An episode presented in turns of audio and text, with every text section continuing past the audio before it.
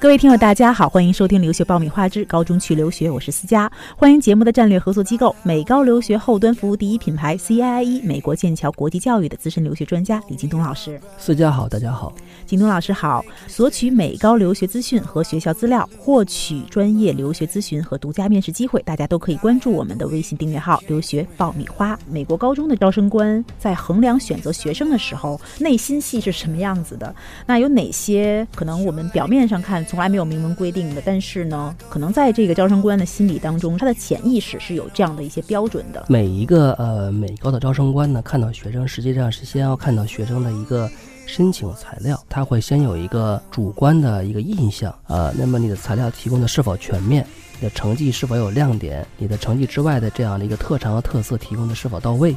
那么都对这个招生官在面试之前对你的一个个人的画像还是有很大关系的。首先来说呢，就是美国的招生官，呃，无论是这种大学跟这种高中的招生官呢，都非常喜欢有趣的学生。那这个有趣呢，不是说这个学生会搞笑哈，他的经历、个性有让招生官觉得感兴趣，想去一探究竟，想去跟你主动去聊一聊的这样的地方。那么第二点呢，就是招生官呢，非常希望自己所面试的这个学生，未来能为自己的学校带来一些改变，带来一些冲击。带来一些提升的这样一个学生，实际上这个就有点像我们，呃，每一个企业它的人力资源主管在面试呃应聘者的时候的感觉是一样的。那一定是想着我招进来的这个人一定要能给公司创造效益，带来更好的产品。同理，那么如果学生在自己的个性化的表现、自己的学术、自己的特长方面能让招生官觉得我把这个学生招进这个学校，那么这个学生在这些方面。能为学校带来一些提升，那么招生官会非常非常愿意的把这个学生呃拉进自己的学校，因为每一个私立学校，我们过去讲过，它的整个的一个建校的模式、运作的模式，那么是需要得到极大的声誉，同时在利用这个声誉去筹得建设的资金，为学校争得更好的声誉。呃，我也听说过啊，就是美国的相应的一些考官或者是面试官他们的一些想法啊，就比如说潜意识首先会想一个基本的问题，这是一个安全的选择吗？他不会给我带来麻烦吧？或者是说他会是一个问题的学生吗？如果是这样的话，他们可能就会呃先打一个问号。换一句话说，他们是不是在捕捉就是这个学生的一些性格啊、表现啊等等？为什么美国的学校一定要安排面试这个环节呢？实际上就是要在这种面对面的环节下，捕捉真实的学生状态和学生个性。因为书面材料，呃，除了分数之外，很难看出一个学生真实的表现。就算你提供了很多课外活动的奖励证书、视频或者是一些音频的一些材料，招生官也是希望能在面对面的交谈过程中，能真切地感受到这个。学生的一个真实的个性，嗯，因为这个交流呢，啊，能体现学生在情商上的表现。那学业啊，学习这个实际上是一个智商上的表现。学校还是希望他的学生在两方面都有一个很好的这样的一个不低于正常标准的这样一个水平。你还在为选校焦虑？你还在为文书苦恼？爆米花留学工作室二零一八年申请开始招生，从业十年以上的留学导师全程亲自办理，贴身指导，帮你成功迈入国外名校。联系我们，请关注微信公众号“留学爆米花”。那一般情况下，因为是岳阳的，所以他们可能多的时候往往会选择视频的面试方式。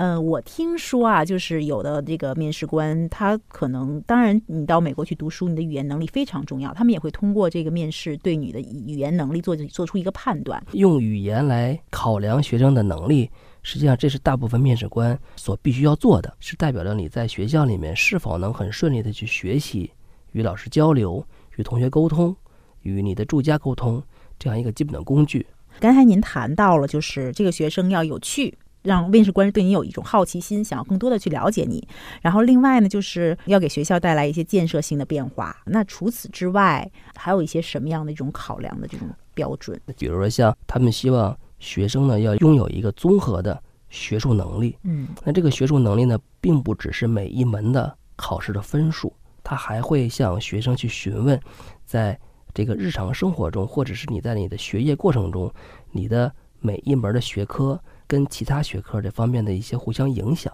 嗯，他是希望能遇到一些会学习的学生。那所以他会怎么问呢？就是怎么样进行这个考察呢？那么有的时候呢，教程官会经常去问学生，那么在学业中你遇到了什么样的困难？那么这个困难对你来说你是怎么克服的？你是怎么去锻炼自我学习的能力的？一般来说就是举出一个。自己曾经学习上面的一个例子，嗯，那以上呢，应该都是一些硬性的，就是考核的这个方式，包括考核你的能力。呃，那除此之外，在你的面试过程当中，比如说你是怎么样的进行表现，其实都是在尽收在面试官的眼底的。对你的每一个动作、每一个眼神儿啊，包括你的所穿的衣服，嗯啊，都会让面试官对你有一个加分或者是减分。所以呢，你要会问会答。保持微笑，同时呢，要学会应变。如果适时的去问一些学校感兴趣，或者是让学校能觉得这个事是我很自豪的一个事情或者是事件，那么会让招生官的这个好感倍增。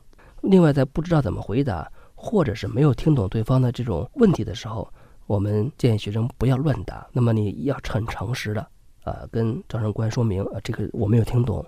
下大意往往是会有减分的，嗯，甚至于会产生让招生官直接拒绝你的这样一个心态。呃，我们经常会听说这个面试官分很多种，有扮白脸的，有扮黑脸的，嗯，都有。对，所以这个是他们故意扮出来的吗？这个实际上，呃，大部分还是呃面试官的性格使然。嗯，呃，那么有的时候呢，他对学生比较呃严厉，或者是问题问的比较尖锐，呃，有的很多时候是跟学生的问答有关系的。另外呢，就是还有一个，就是我们告诫这些学生呢，在有突发状况的时候，千万不能着急、着慌、急躁，尤其是有些男学生。那么在遇到突然这个呃视频的这个画面定住了、卡住了，呃，突然冒出一些很不雅的词语，你不知道你卡住了，招生官那边有没有卡住，而且你不知道你的这句中国的这种呃不雅的词语。他是否能听懂？那如果是真的是他听懂了，那你的整个的这个面试过程应该就结束了。就是从我们现有的这么几千例的这样的一个学生的面试的经历来看，美国的面试官的套路实际上还是很简单的，那就是那么几招，或者就是那么几个需求，要求你坦诚、自信、阳光，啊，呃，而且要表现出对他所在学校的兴趣。只要做到这几点。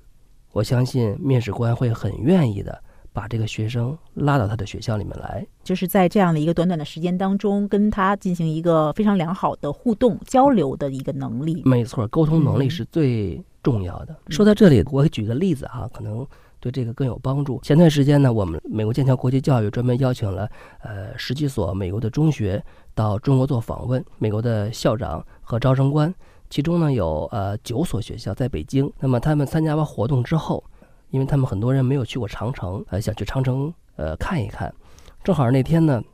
我以及我办公室大部分的人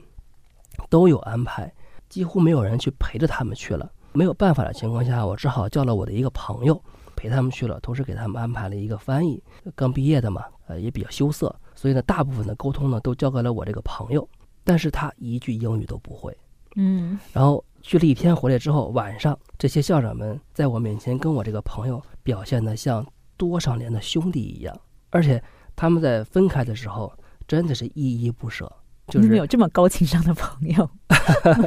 就是